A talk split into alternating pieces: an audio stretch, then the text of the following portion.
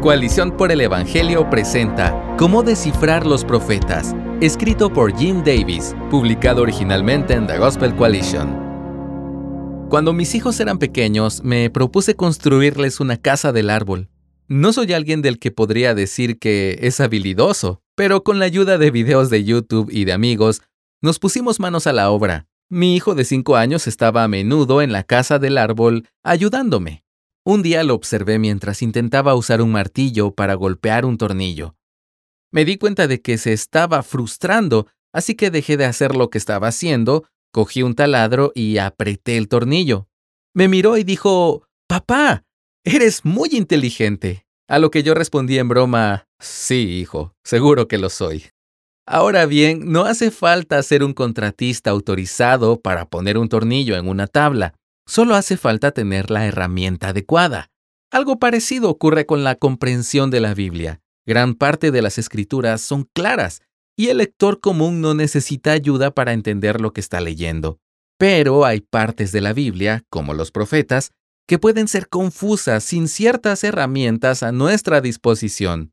Cuando digo los profetas, me refiero a los libros de la Biblia desde Isaías hasta Malaquías, no suelen ser los primeros libros que alguien se sienta a leer.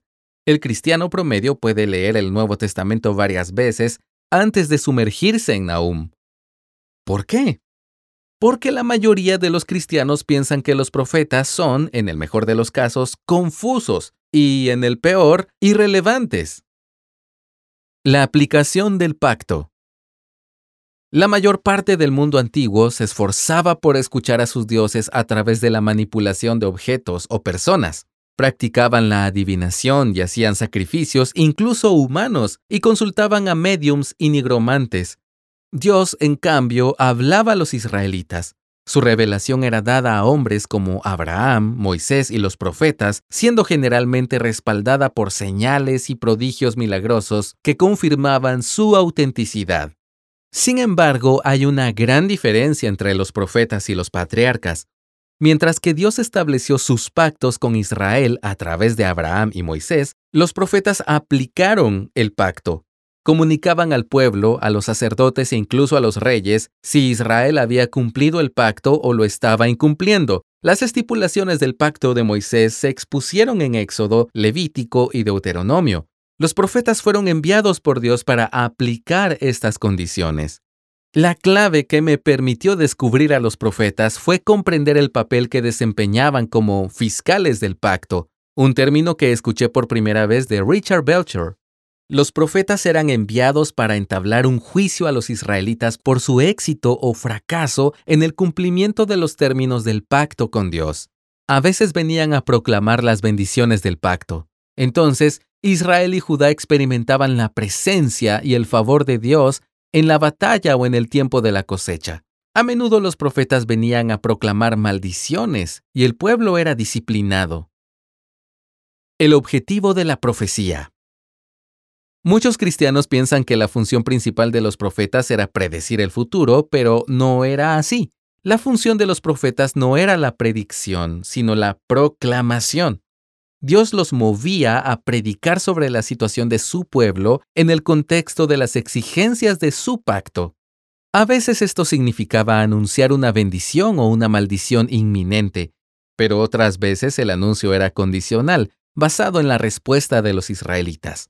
El objetivo de esta proclamación no era castigar, sino reivindicar a Dios, el autor del pacto, así como ayudar a su pueblo a corregir el rumbo.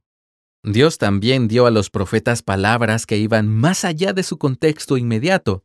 Profetas como Isaías predijeron detalles sobre el Mesías venidero, Jesús, quien sería el procurador definitivo del pacto.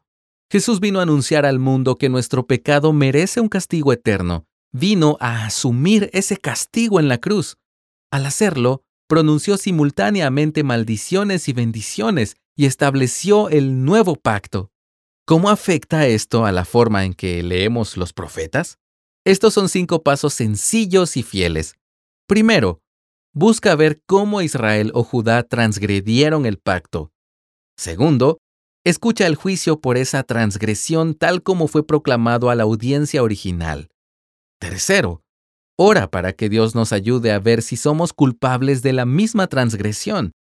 En cuarto lugar, mira a Jesús y con profundo asombro y gratitud celebra la eliminación de la ira que merecemos y su regalo de gracia inmerecida.